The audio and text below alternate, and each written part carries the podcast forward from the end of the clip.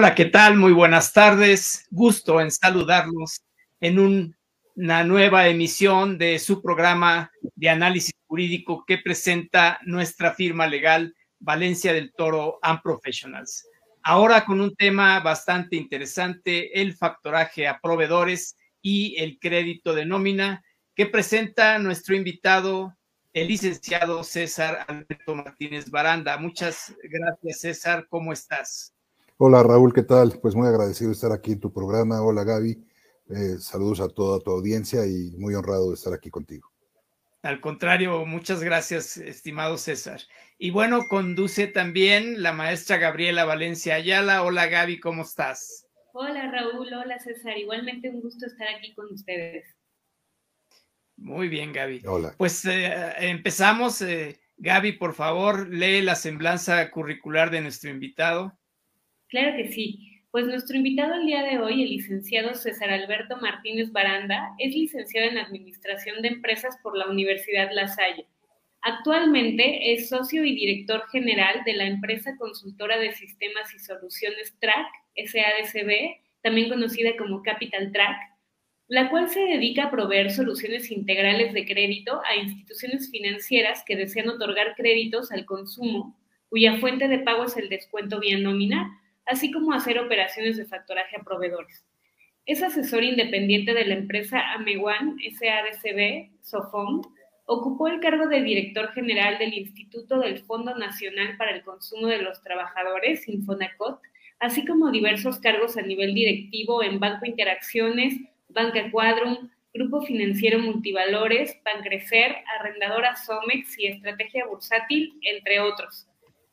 Fue presidente de la Asociación Mexicana de Factoraje Financiero y Actividades Similares, eh, AMEFAC, así como consejero independiente del Consejo Directivo y presidente del Comité de Auditoría de Financiera Emprendedores SADCB, Obtuvo la certificación del IMERVAL en materia de análisis de crédito y matemáticas financieras.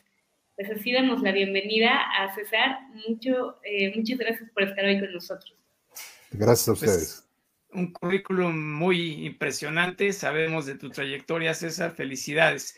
Bueno, para entrar en el tema, pues comento brevemente el factoraje financiero, pues es aquel contrato que celebran ahora una persona llamada factorante, antes simplemente decíamos empresa de factoraje, con una, con una persona física o moral llamado factorado, que es quien es dueño de ciertas cuentas por cobrar que se pagarán a plazo y que pues celebra este contrato para transmitir esas cuentas por cobrar a la empresa de factoraje o al factorante y a cambio de una cantidad que anticipa el factorante que pues normalmente no es el 100% porque justamente ahí está el rendimiento de la empresa de factoraje, pero es muy importante para el factorado porque obtiene de manera anticipada los recursos del valor de esa cuenta por cobrar. En eso consiste el factoraje y pues la primera pregunta para nuestro invitado, dado el tema que vamos a tener, es ¿qué es entonces el factoraje a proveedores? Pues mira, Raúl, como bien lo mencionaste tú y describiste lo que es el factoraje tradicional, el factoraje a proveedores es una variante de dicho, de dicho crédito, es, es, es una operación comercial mediante la cual una empresa de primer orden, que es a las que les llamamos EPOS, eh, por lo regular son las que conocemos como triple eh, buscan la manera de eh, financiar, ganar tiempo para el pago de los créditos, de, las facturas que tienen que hacer y las obligaciones con sus proveedores. Por el otro lado, los proveedores, que es la segunda, la segunda persona moral o figura que juega en este, en este en este factoraje a proveedores, pues son aquellos que entregan, le proveen de bienes y servicios a esta empresa de primer orden, que abastecen cotidianamente a, dicha empresa de primer orden para que pueda ella eh, dar los mismos los servicios o, o, vender los productos que están acostumbrados a vender y eh, esa relación que tienen de, de negocio les permite que puedan hacer esta operación. Hay un tercer jugador muy importante que es la institución financiera que es quien va a anticipar los recursos de una factura que la empresa de primer orden ya reconoció que recibió los bienes o que recibió el servicio por parte de su proveedor y menciona que va a pagar en un plazo determinado. Este plazo puede ser 30, 60, 90, 120, 180 y hasta 360 días de acuerdo, de acuerdo a la ley. Entonces, una vez que la empresa de primer orden eh, recibe los bienes o eh, eh, la entrega el, o el servicio que contrató de su proveedor, recibe la factura de este proveedor y le dice que ya está aceptada y que te la va a pagar en X plazo. Pero el proveedor necesita de capital y de recursos para poder seguir abasteciendo a esa empresa de primer orden y a otras empresas de primer orden más. Entonces se voltea con el intermediario financiero, quien previamente ya hizo un análisis de crédito y evaluó el riesgo de la empresa de primer orden y le dijo, tienes una línea para hacer operaciones de factoraje a proveedores conmigo por X cantidad de pesos, por lo regular son millones de pesos. Eh, el proveedor eh, voltea con el intermediario financiero y le dice, fíjate que tengo una factura ya aprobada por la empresa de primer orden que quiero descontar contigo. El proveedor revisa que dentro de la línea de crédito eh, haya todavía recursos eh, disponibles, que la factura tenga todas las características que deben estar estipuladas en, la línea de crédito, y entonces lo que hace es que valida esa factura con, la empresa de primer orden, la empresa de primer orden dice efectivamente que ella este, eh, tiene ya aceptada dicha factura y que la va a pagar en X tiempo. En ese momento, el intermediario financiero le anticipa por lo regular un 80% del valor de la factura a el proveedor, le descuenta los intereses por el plazo del crédito. En esta figura es importante mencionar que el costo del financiamiento lo paga el proveedor en la mayoría de las veces. Hay, otra, hay veces en las que la empresa de primer orden pudiera pagarlo, pero la mayoría de las veces la paga el proveedor. Le hacen los cálculos, determinan el monto a financiar y se lo deposita el intermediario financiero. Previo a esto, el intermediario financiero le notifica a la empresa de primer orden, que es el gran comprador, que va a descontar la factura número tal a favor del proveedor tal y que entonces eh, a, la fecha de término, a la fecha de pago de esa factura, a quien le tienen que pagar la factura, el documento, es al intermediario financiero la empresa de primer orden se da, por, se da por notificada y en ese momento se perfecciona jurídicamente la operación de, factoraje a proveedores, el intermedio financiero le otorga los recursos al proveedor, el proveedor recibe dichos recursos y con eso continúa eh, produciendo o otorgando el servicio que debe de otorgar o de producir la manufactura como tal para poder seguir trabajando. En base a esta figura, nosotros podemos decir que actualmente, de acuerdo a, la situación económica en la que se encuentra el país, el factoraje a proveedores representa el futuro de las pequeñas y medianas empresas, ¿no? Porque son su primera opción de financiamiento. Mm. ¿Por qué hago hincapié en pequeñas y medianas empresas y no en todas las empresas? Si bien el factoraje se utiliza en todas las empresas, a quien más ha venido beneficiando en esta época es a la pequeña y a la mediana empresa. Imagínense ustedes que es un proveedor que su empresa es mediana o es pequeña, que tiene un, contrato de prestación de servicios con una empresa grande, pero que depende de que esa empresa le pague oportunamente para que él pueda seguir entregando los productos o otorgando el servicio que se contrató previamente. Eso le permite tener capital de trabajo, le permite tener una mejor productividad y por lo tanto ser competitivo en el mercado y no frenar su producción hasta esperar los 90 días o los 120 días o los 180 días a que la empresa de primer orden le pague y entonces ya otra vez con dinero arrancar nuevamente. Entonces, por eso nosotros decimos en el mercado que hoy por hoy es, es una... Eh, real, realmente es la opción más favorable y más mediática y que más ha apoyado a las empresas mexicanas, tanto pequeñas como medianas, en todo este proceso de pandemia y posteriormente de, de guerra y crisis que pues nos ha afectado globalmente a todos. De acuerdo, César. Adelante, Gaby, por favor. Y César, este, una pregunta. Eh, en relación precisamente a lo que nos mencionas de las pymes, eh, no sé si cuentes con algún tipo de estadística o algo en cuanto a la situación actual de este producto de, de factoraje a proveedores. Claro que sí. Mira, nosotros eh, siempre estamos monitoreando cómo se encuentra el mercado de factoraje a proveedores. tenemos muy claro que, eh, para empezar, eh, lo que nosotros llamamos empresas de primer orden, que están trabajando en el programa, un programa muy exitoso que empezó en el gobierno de Felipe Calderón, que se llama Cadenas Productivas que precisamente lo que trataba era de apoyar a la pequeña y mediana empresa para que pudiera subirse a trabajar y a, competir en el mercado y a poder ser proveedor y tocar la puerta a las grandes empresas.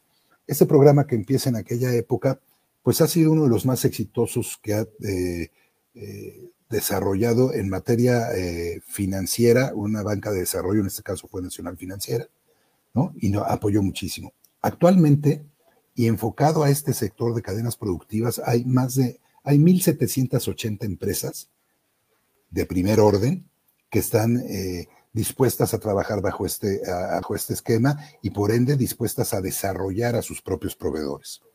De esto, tenemos ahorita que empresas de primer orden que se encuentran activas operando son 408 esto representa el 23% del total de las empresas que están eh, eh, arriba de este programa. Oye, ¿y por qué solo el 23%? ¿Qué pasó con el otro 77%? Bueno, pues este, desafortunadamente eh, las cadenas del gobierno federal y de gobiernos estatales y municipales quedaron fuera de este programa al inicio de este sexenio. Ellos representaban un número importante y en volumen también. Y por otro lado, ha habido empresas de primer orden privadas que por la pandemia y por la situación económica que esto, eh, que esto generó, pues han decidido salirse de ahí porque el compromiso que tienen es que cuando estás adentro de este programa, tienes que honrar las facturas que te descuentan. Entonces, esto habla un poquito, bueno, habla y nos, nos, nos alerta de la situación en la que estamos viviendo hoy las empresas nacionales. También podemos ver que de estas 1.780 empresas de primer orden que están registradas en el programa de cadenas productivas, solo hay más de 141.000 proveedores afiliados al esquema. Imagínense ustedes, 1.780 empresas le apoyan y permiten a más de 140.000 proveedores, que son empresas pequeñas y medianas, a poder obtener a través de esta figura capital de trabajo de una manera rápida, oportuna y barata lo cual pues obviamente es, es precisamente el, objeto y el fondo de este programa. De esos 141.462 eh, proveedores que están dados, que están este, afiliados, hoy, hoy, al día de hoy, solamente están operando 12.380, menos del 8%.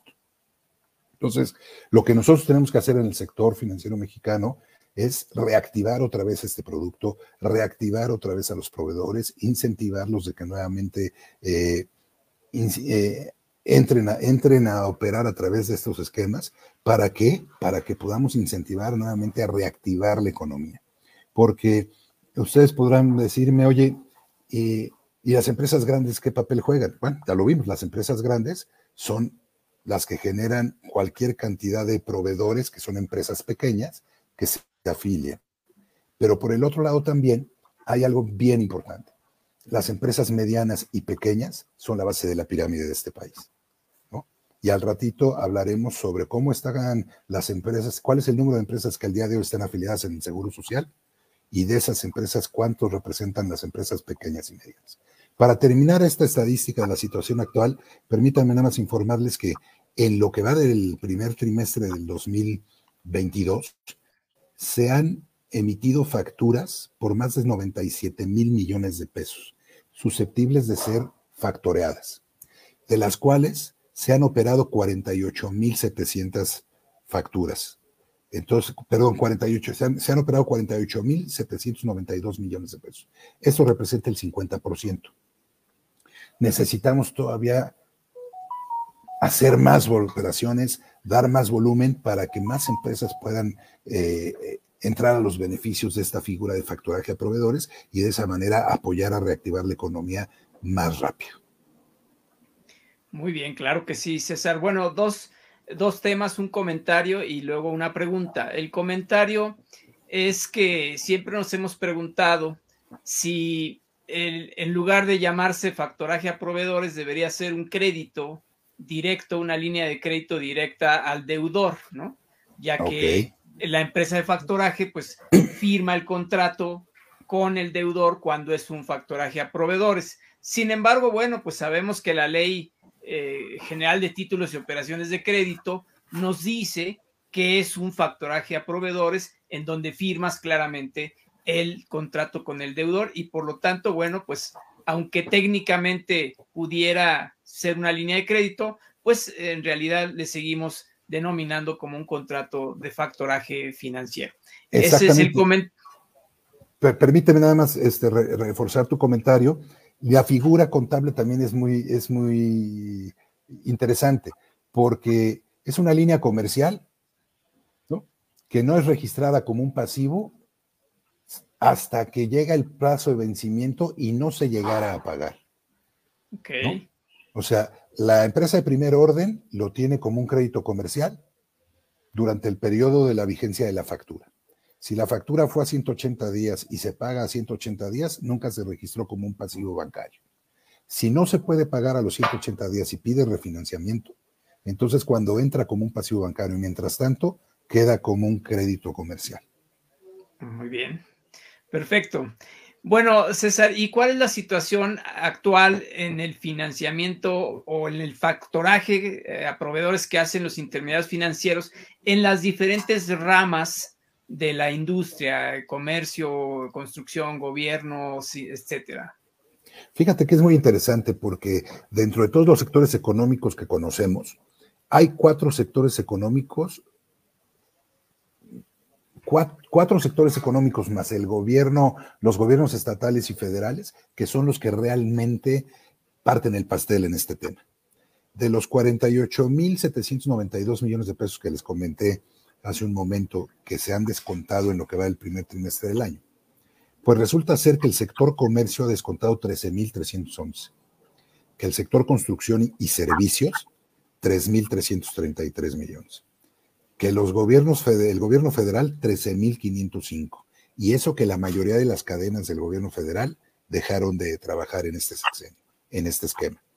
Eh, gobiernos estatales y municipales, muy poco, 219 millones de pesos. Esto debido a que su ley para el tema de adquisición de, pasivos y de endeudamiento ha sido, eh, eh, se ha venido modificando, tiene una serie de, cuestiones que hay que, documentar y que seguir y bueno, pues al final del día se ha habido, no, ha sido el, el producto adecuado para ellos en este momento. Y el sector industrial representa 18.424 millones de pesos.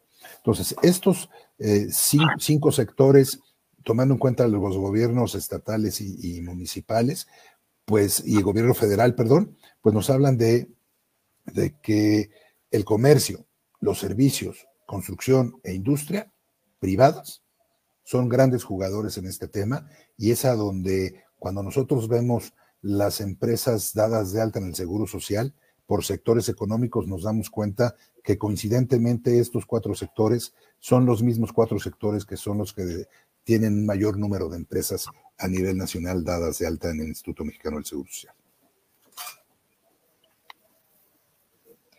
Muy bien. Este, Muchas gracias, César. Es muy interesante la, información que nos estás proporcionando. Y, por ejemplo, eh, podríamos hablar de la participación eh, de los diversos, de las diversas entidades este, financieras que, que ofrecen este producto en el mercado. Sí, claro que sí. Fíjate que prácticamente todas las instituciones financieras bancarias de este país juegan, eh, participan en este, en, este mercado. Desde los grandes bancos hasta los pequeños, los más pequeños, han sido, se han visto interesados, se han visto atraídos para este producto. De tal manera que de estos 48 mil millones de pesos que acabamos de hablar, prácticamente el 68% de la participación lo tienen los bancos que, tradicionalmente conocemos nosotros. La otra parte, bueno, pues estamos hablando de fideicomisos o de algunas otras entidades financieras bajo otros esquemas como, como pueden ser Sofomes, Sofomes, bueno, Sofoles ya no, Sofomes, Sofipos y las, eh, y las este, fintech hoy en día. Pero realmente el sector financiero formal, eh, los bancos como los conocemos nosotros, tiene una participación activa y muy importante del 68% en dicho mercado. Muy bien. Oye, César, pues has comentado varias veces el tema del IMSS y entonces, ¿cuál es el mercado objetivo? ¿Qué, nos puedes decir de las cifras relacionadas justamente con el IMSS? Sí, nosotros lo que estamos haciendo es dándole un seguimiento siempre a cuántas empresas hay, cómo está la pirámide de empresas, cuál es el, el, pico de la pirámide, cuál es la media de la pirámide, cuál es la base de la pirámide, y constantemente estamos preguntándole al IMSS cuántas empresas tiene afiliadas hoy en día. Hoy en día el IMSS tiene 1.057.624 empresas dadas de alta en su padrón. ¿Eso qué quiere decir?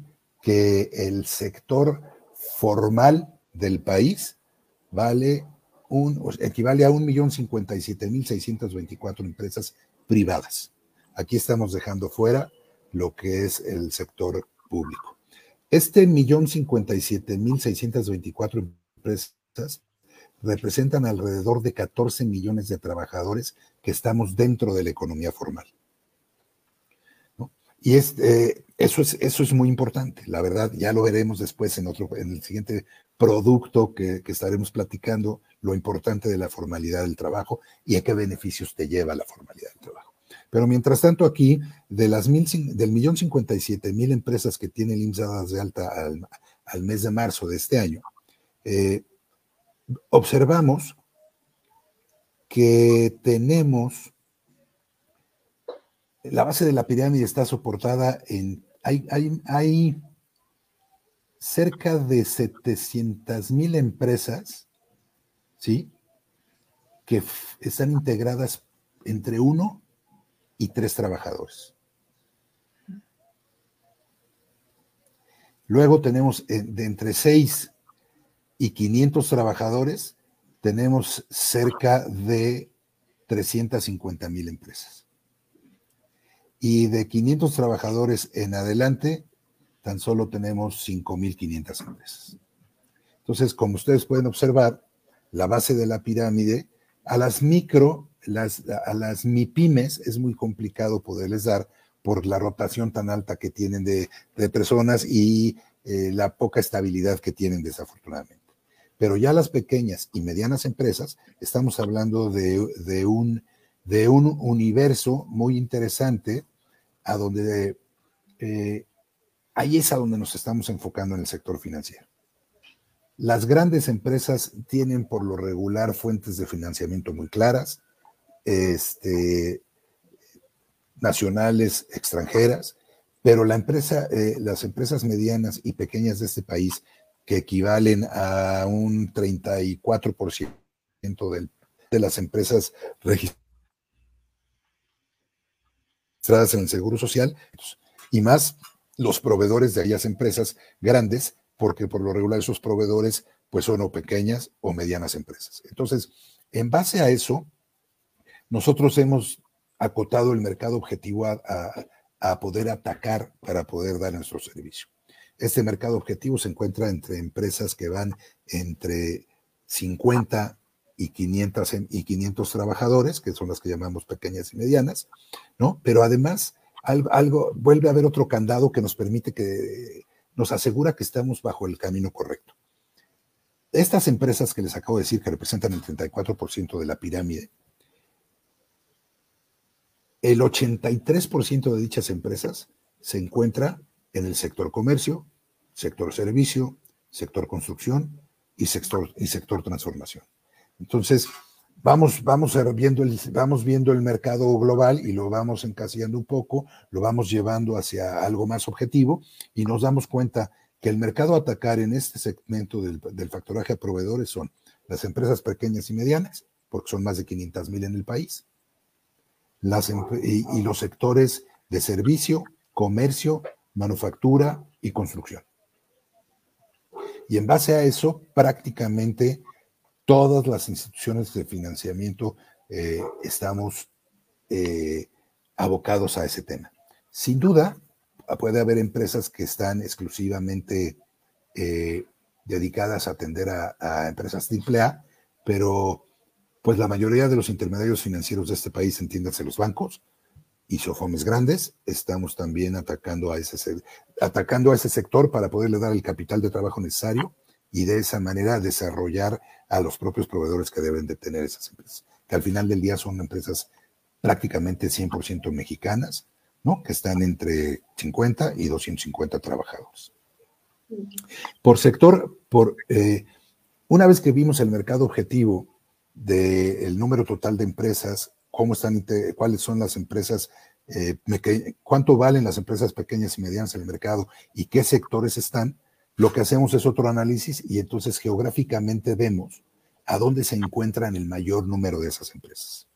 ¿no? Y lo que hicimos fue determinar que hay nueve estados de la República que representan el más del 50% del total de las empresas pequeñas y medianas, productivas y activas hoy en día en el país.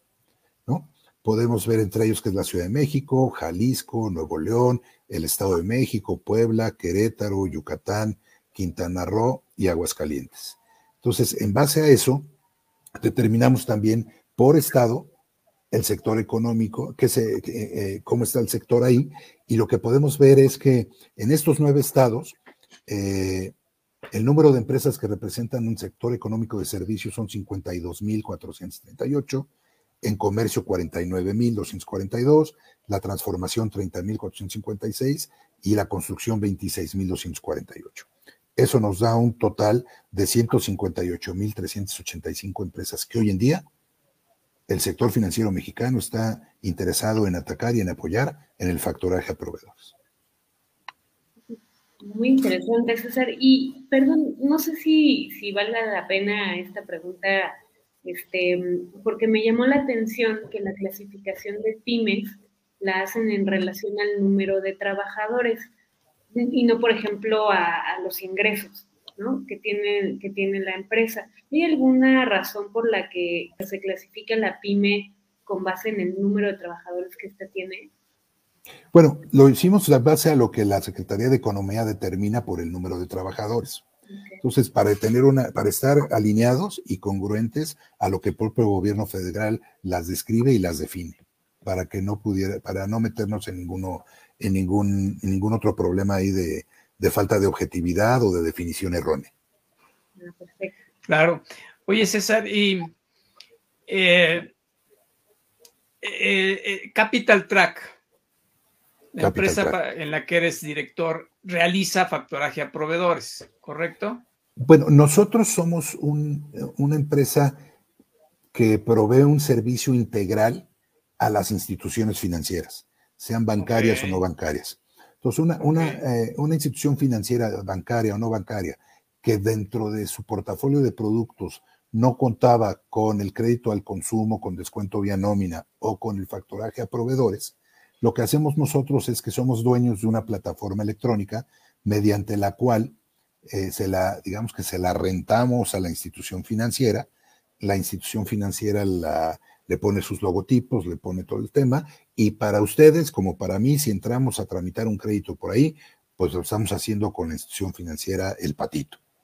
Pero en realidad, quien lo está trabajando y quien lo está maquilando somos nosotros. Desde la promoción del producto, la firma de los convenios a donde la empresa acepta hacer el descuento vía nómina a favor de la institución financiera, como el onboarding, de, la promoción ya en la empresa, el sitio, el onboarding, el análisis, la preautorización, la firma de los contratos, la toma de biométricos y la, eh, el envío a la, a la, institución financiera para que en este caso la institución financiera valide que lo que se hizo en la plataforma cumple con sus políticas de crédito y riesgo necesarios y suficientes y de esa manera en menos de 22 minutos se le aprueba el crédito a un trabajador y eh, se le deposita.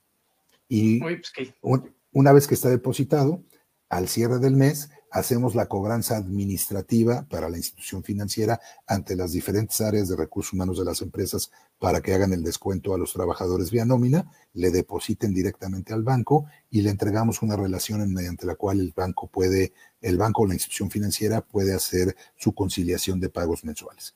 Eso es lo que hacemos eh, en Capital Track. Ah, pues qué interesante. Entonces, digamos que ustedes son como un intermediario para que realicen las operaciones la institución financiera con los trabajadores o la institución financiera en la adquisición de cuentas por cobrar, proveyendo la plataforma correspondiente. Y, tenemos el personal que se encarga de hacer la, la promoción y llevar de la mano a aquellos trabajadores o aquellas empresas, que, trabajadores que quieran el crédito al consumo o aquellas empresas que quieran eh, hacer la operación de factoraje a proveedores. Muy bien. Para que pues, la eh, institución financiera no gaste en, en, abrir una nueva línea de producción, en generar, en contratar eh, nuevas, abrir nuevas plazas, sistemas y todo ese tema, nosotros le damos un, un digamos que un, un, servicio integral. Lo trabajamos por ellos y al final del día quien fondea y quien es propietario de la cartera es la institución financiera. De acuerdo. Bueno, nada más un comentario para ya cerrar el tema del factoraje, irnos al tema de crédito de nómina. El factoraje, lo dice la Ley General de Organizaciones y Actividades Sociales del Crédito, puede ser realizado por cualquier persona. Eh, si bien es cierto que el sector financiero tiene una participación muy relevante, también lo podría hacer eh, con el carácter de factorante o factorado, desde luego, cualquier otra persona física o moral pudiera tener ese carácter de acuerdo a lo que establece la ley. Y pues bueno, siguiendo con el crédito de nómina, César, ya más o menos lo explicaste, pero no sé si quisieras explicarlo un poquito más cómo es su funcionamiento. Claro, eh, lo que, eh, el crédito al consumo con descuento vía nómina, eh, a veces mucha gente lo confunde con el crédito de nómina. El crédito de nómina es aquel que te dan un banco por el simple hecho de que tu empresa te deposita tu salario en una cuenta de cheques. Entonces el banco determina un promedio que, eh, un, saldo promedio que traes ahí en tu, en tu cuenta de, cheques y en base a eso te da un crédito. Ese no es eh, lo que nosotros hacemos. Nosotros lo que hacemos es eh, maquilamos a los bancos, le damos el servicio integral para que los bancos lo puedan hacer o los intermediarios financieros, en este caso, Sofomes o, o fintechs, a donde eh, es un crédito que se le otorga a un trabajador que tiene un trabajo, a un trabajador formal que tiene hoy día un trabajo activo y que quiere que eh, la fuente de pago de dicho crédito sea su sueldo y que se descuente de manera automática por parte del patrón para que el patrón pague por cuenta y orden de la institución financiera que le otorgó el crédito cada mes. Con esto el trabajador se deslinda de la responsabilidad de hacer el pago, el patrón se obliga ante la institución financiera a hacer el descuento correspondiente y a enterarlo al final de cada mes a la institución financiera durante el tiempo de la vigencia del crédito. Y así es como se, así es como opera básicamente el crédito al consumo.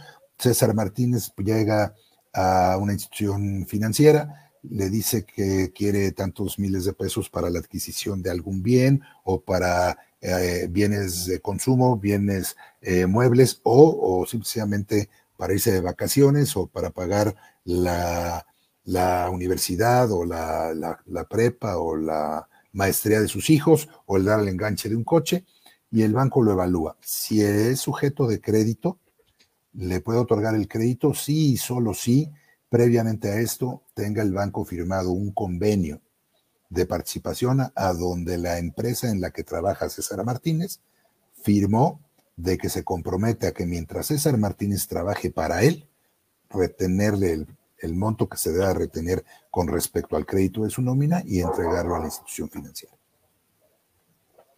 Muy bien. La ley, la ley es eh, muy clara y obviamente pues estamos hablando de, que tienen que ser trabajadores activos, ¿no?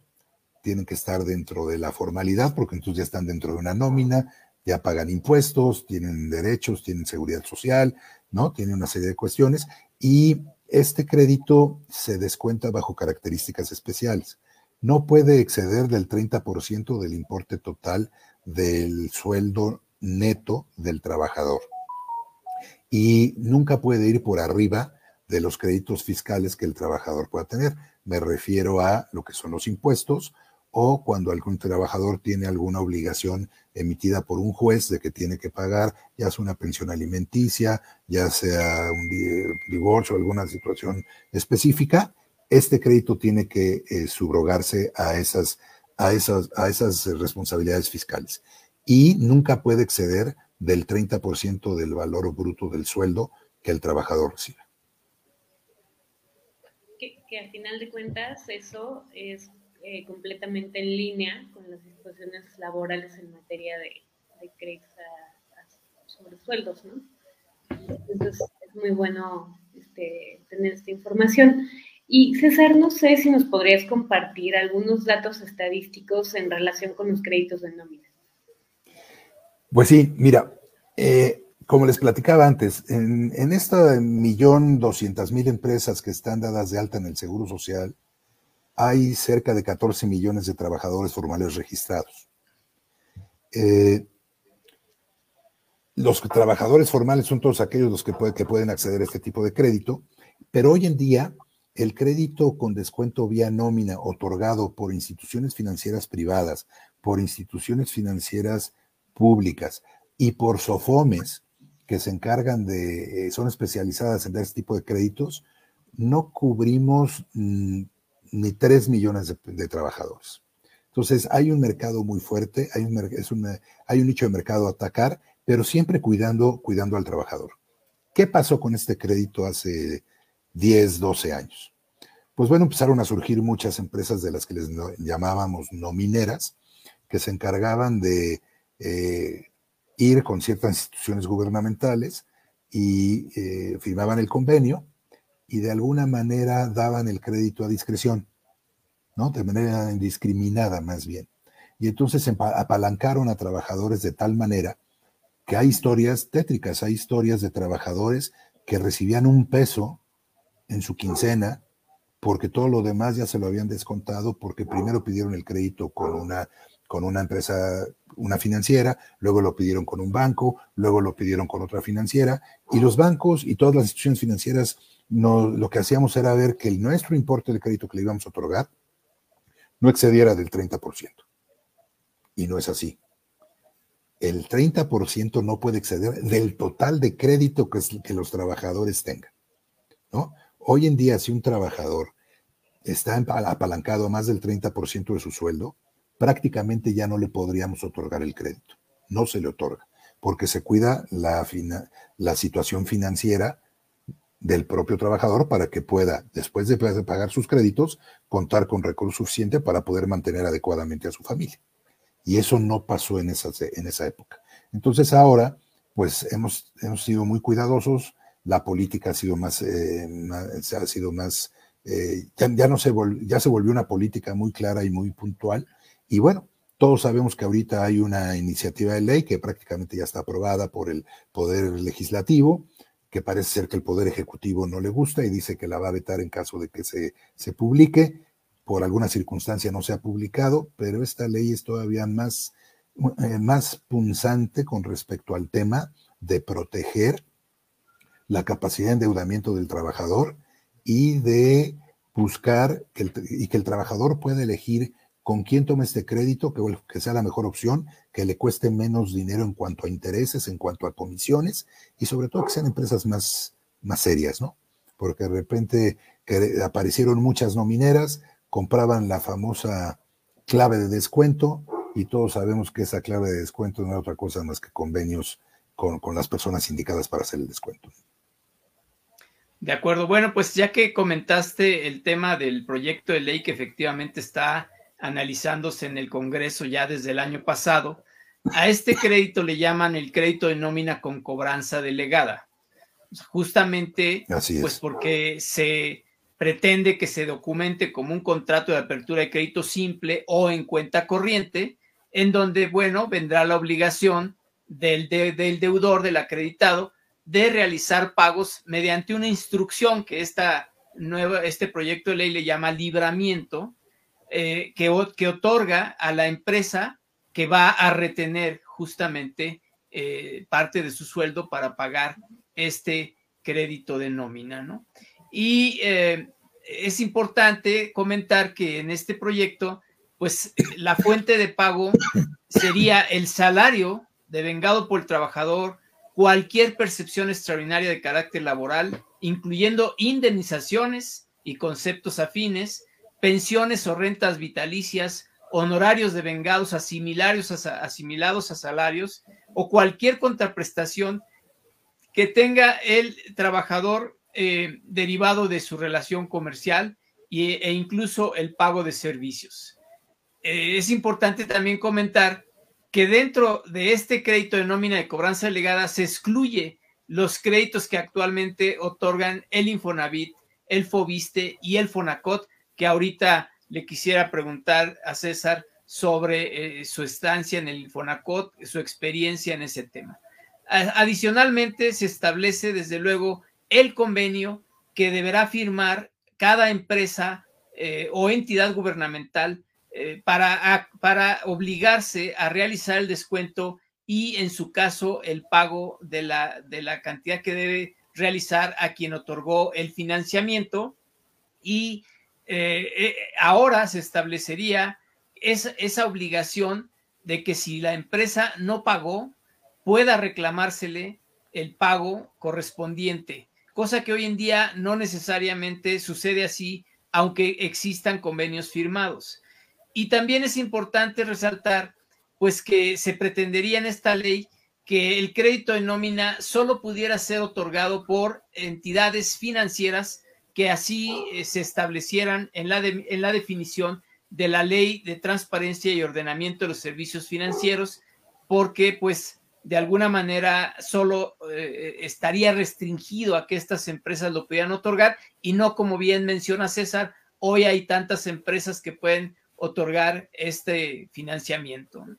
Y básicamente, pues, este proyecto está, como dice César, ahí en el, analizándose en el Congreso. Creo que hay cosas positivas, pero pues probablemente no pase en esta administración por esta idea de que no se le descuente a los trabajadores su nómina. Sin embargo, pues creo que la realidad está, o sea, ya existe el producto y ya hay descuentos a los trabajadores. Entonces, pues probablemente sí valdría la pena una regulación en este producto. Yo estoy de acuerdo en que tenemos que regularlo. Siempre hay cosas que se pueden perfeccionar, pero eh, hay cosas dentro de la propia este, iniciativa. Esta, iniciativa que, que, probablemente no aplican para lo que el trabajador quiere hacer, que dejarían en indefensión completa a la institución financiera, ¿no? y que también traería una repercusión para el, para el empleador en caso de que eh, retuviera, ¿no? Y, el, y, algún trabajador se quejara y, y, pudiera, de acuerdo a cómo está la iniciativa, pues meter, meterse en camisa de once varas el empleador. Entonces, yo creo que hay cosas que se tienen que pulir, sin embargo, el producto está, la demanda existe, el mercado potencial que les digo es inmenso, y en base a eso yo creo que es algo que que llegó para quedarse y que lo único que tenemos que hacer es cuidar el nivel de endeudamiento de los trabajadores y como instituciones financieras, si bien es un negocio para, para las instituciones financieras, debemos de cuidar mucho también la integridad de, de nuestro acreditado. Que por otro lado, este crédito te permite empezar a ser bancable, ¿eh? porque muchas veces no eres sujeto de crédito en ninguna otra forma y cuando ignoras un porcentaje de tu sueldo, pues empiezas a tener un historial crediticio dentro del, dentro del sector financiero y a partir de ahí ya pudiera ser sujeto para tener eh, una tarjeta de crédito y posteriormente un crédito hipotecario, una serie de cosas. Son, tiene beneficios y tiene buenos beneficios. Bueno, platícanos de tu paso por Infonacot, cómo era el producto ahí, tasas de interés, mercados, etcétera. Bueno, eh, lo que te puedo decir es que en mi paso por el, el Infonacot, la realidad es que ah, fue una experiencia enriquecedora a nivel personal y sobre todo profesional. Eh, el Instituto Nacional de, bueno, el Instituto Fonacot surge como un fideicomiso y después con el paso del tiempo cambia su figura legal y se convierte en un instituto que tiene una personalidad y patrimonio propio. Es un organismo descentralizado del gobierno federal cuya cabeza de sector es la Secretaría del Trabajo y surge en 1972. Casi, casi podemos decir que es hermano, el hermano menor del Infonavit, el Infonavit para otorgar vivienda a los trabajadores y el Infonacot para eh, otorgar bienes de consumo duradero en un principio para los trabajadores. Cuando, cuando llegamos ahí, el instituto eh, tenía una forma tradicional de otorgar el crédito, era el trabajador, se presentaba en las oficinas y bueno, se le hacía todo un análisis, pero era, era un análisis un poquito complicado, todo era manual, ¿no? Eh, los trabajadores en promedio hacían, eh, los analistas en promedio hacían cuatro créditos al día. Nosotros empezamos a buscar la manera de ser más eficientes, empezamos a automatizar los, eh, los, análisis de crédito, empezamos a automatizar, eh, pues de alguna manera sacamos, hicimos un análisis y nos dimos cuenta que la mayoría de las personas que iban a, la, sucursal eh, iban a, tomarse, a, sacar un crédito, pero el otro 40% iba a, a, preguntar dudas o no, entendían cosas sobre su saldo insoluto, su estado de cuenta mensual. Entonces, liberamos a las sucursales de, las dudas, las dudas las empezamos a atender a través de unas eh, unidades de servicio que estaban también en la sucursal, pero tú entrabas con una especie de cajero automático y ahí con tu número de cliente, con tu número de crédito te daban todas las soluciones, de tal manera que dejamos las, las ventanillas exclusivamente para el otorgamiento de nuevos créditos. Para no hacerles largo el cuento, pudimos eficientar el número de créditos otorgados por día por promotor de 4 a 19. Eso obviamente nos permitió tener una mayor rentabilidad, una, una, mejor productividad y al tener una mayor productividad pudimos bajar aún más las tasas de interés. Cuando nosotros llegamos al instituto, el instituto colocaba crédito con una tasa promedio de cerca del 40% anual. Cuando nosotros nos fuimos, el crédito promedio era del 24% anual, ¿no?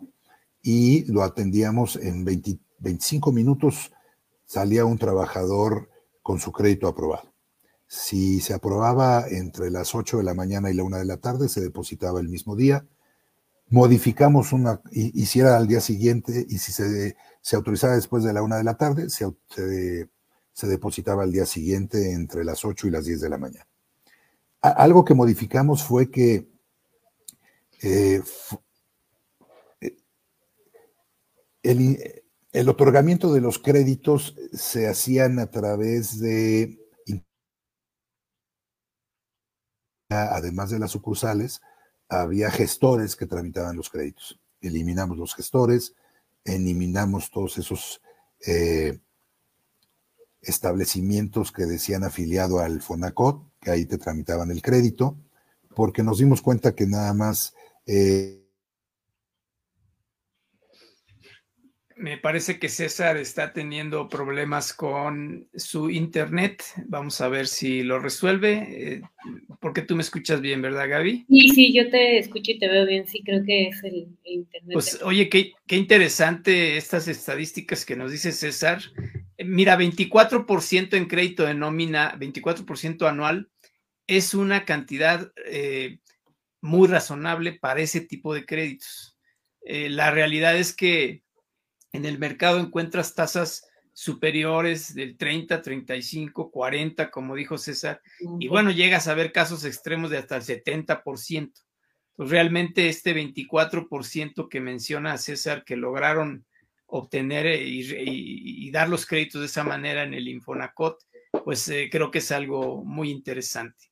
Y bueno, eh, quiero pensar que esta eliminación de gestorías que menciona, pues también debió haber limitado cuestiones de corrupción y cuestiones de comisiones que los propios trabajadores tenían que pagar por el otorgamiento de sus créditos. Entonces creo que también habrá sido un tema interesante. Ya estamos de regreso, César.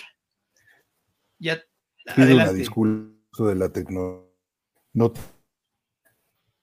por favor. Entonces les platicaba que hicimos algunas, hicimos algunas cuestiones en cuanto a revisar la línea de producción, eficientamos procesos, metimos este, eh, pues equipo para poder hacerlo más tecnológico y de cuatro créditos al día pudimos hacer en promedio 19 al día con cada uno de los, de, los, de los analistas a nivel nacional, reforzamos más las oficinas.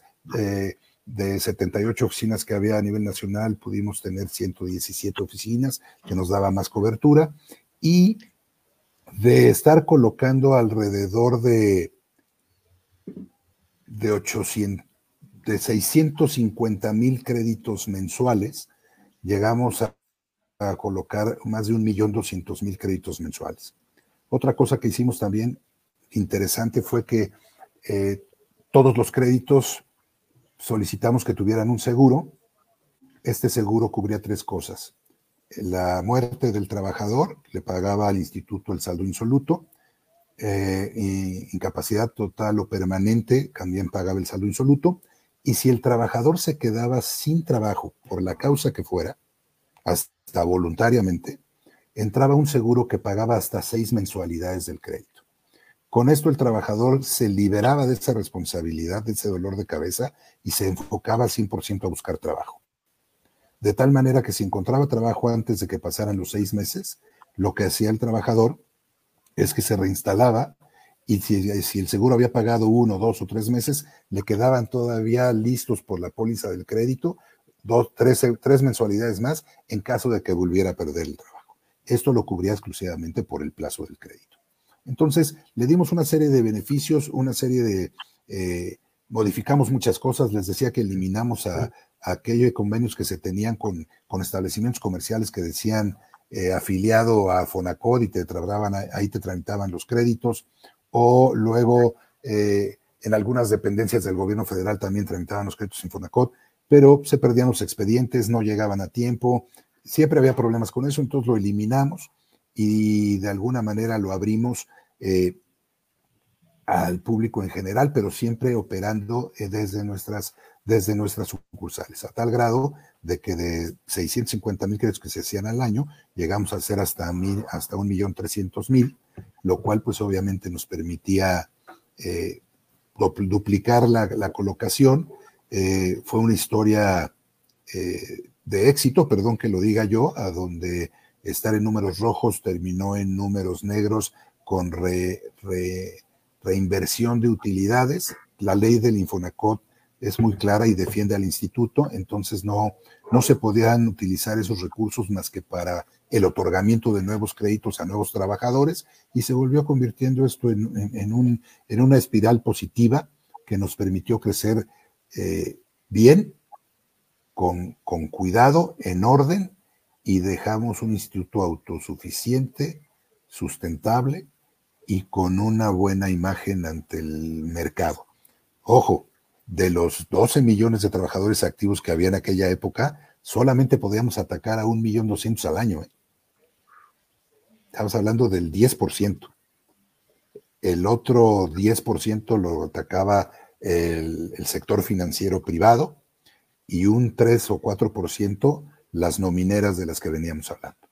Entonces, realmente estábamos hablando de que cuando mucho, un 25% de esos 12 millones de trabajadores formales eran los que podían accesar al crédito bajo estas características. El instituto también cumplió con su la naturaleza de una institución social, sí, bancaria, pero social, y fuimos bajando las tasas de interés porque pues este, al otorgar más crédito, pues de alguna manera teníamos mayores recursos, eh, pudimos bajar tasas de interés por dos cosas, por la volumetría de los créditos, pero también porque por primera vez en la historia el Instituto Fonacot salió al mercado. Hicimos cerca de 18 emisiones ¿no? estructuradas, quedábamos en garantía la cartera y eh, con estas 18 emisiones colocamos alrededor de 25 mil, bueno, captamos alrededor de 25 mil millones de pesos a tasas de interés muy buenas, lo cual nos permitía mezclar, tener una mezcla de fondeos adecuada entre los recursos propios, lo que salimos al mercado bursátil, más las líneas que teníamos con los créditos, eh, con las instituciones bancarias, nos permitió hacer una mezcla adecuada y poder bajar los, eh, la tasa de interés sustancialmente para convertirnos en la opción en aquel momento número uno del mercado en cuanto al costo financiero y en cuanto al volumen de créditos otorgados. Si nosotros estábamos alrededor del 23, 24% de CAT total anual y competíamos, nuestros competidores estaban el más barato en el 60 y los que ya de plano se volaban la barda arriba del 120% anual. Pues la verdad es que este, te felicito extensamente porque este, esa experiencia que, tuviste pues derivó en muchas acciones muy benéficas ¿no? para, para el instituto y pues muy, muy bien.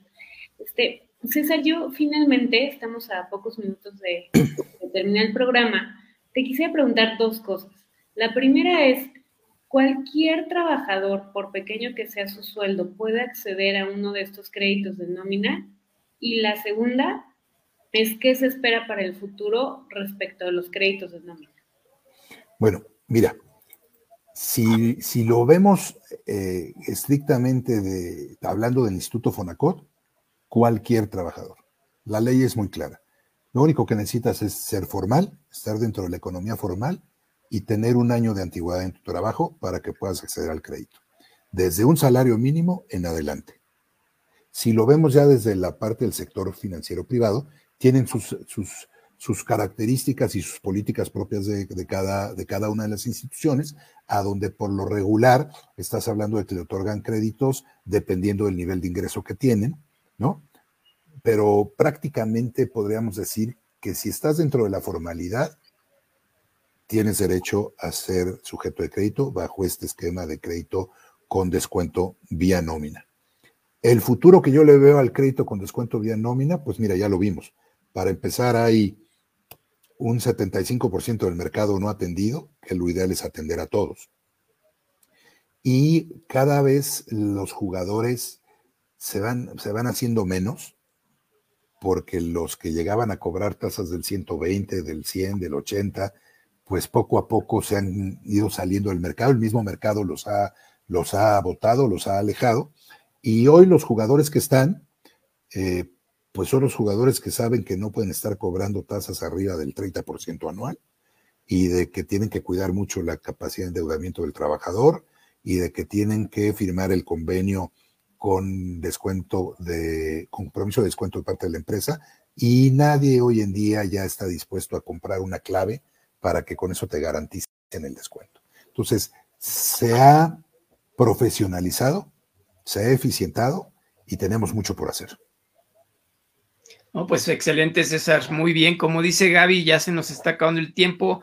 Eh, ¿Quieres hacer algún último comentario para nuestra audiencia? No, solamente agradecerles a ustedes dos y a tu audiencia esta oportunidad de platicar con ustedes, de, poder manifestar un poco la experiencia que he tenido en estos 38 años de, estar trabajando en el mercado, en el sector financiero, y decirles que eh, lo más importante en este, hoy en día es una, tener una buena cultura del crédito, no dejarnos engañar, preguntar absolutamente todas las características que el crédito tiene antes de firmar y si no somos muy ávidos en eso, acercarnos con algún asesor para tener muy claro que lo que estamos firmando es lo que realmente nos conviene, jurídica y financieramente. De acuerdo contigo, César. Y bueno, al contrario, te agradecemos a ti tu participación y tu generosidad por, por comentar y compartir con eh, nuestra audiencia tu experiencia de estos dos temas tan interesantes, el factoraje financiero a proveedores y el crédito de nómina. Y bueno, queda abierta la invitación, César, para que el día que quieras platicar de algún tema o profundizar en, alguno de estos, eh, eres muy bienvenido a nuestro programa. Muchísimas gracias. Raúl, gracias Gaby. Pues nada más decir, una vez que se libere esa propuesta de ley, bueno, ya está aprobada, ¿no? Nada más que se publique, pues sería, tendríamos material interesante que platicar. Excelente. Muchas gracias Gaby. Gracias César. Gracias, a ustedes. Que estén muy bien. Saludos a su público. Buenas tardes. Hasta luego.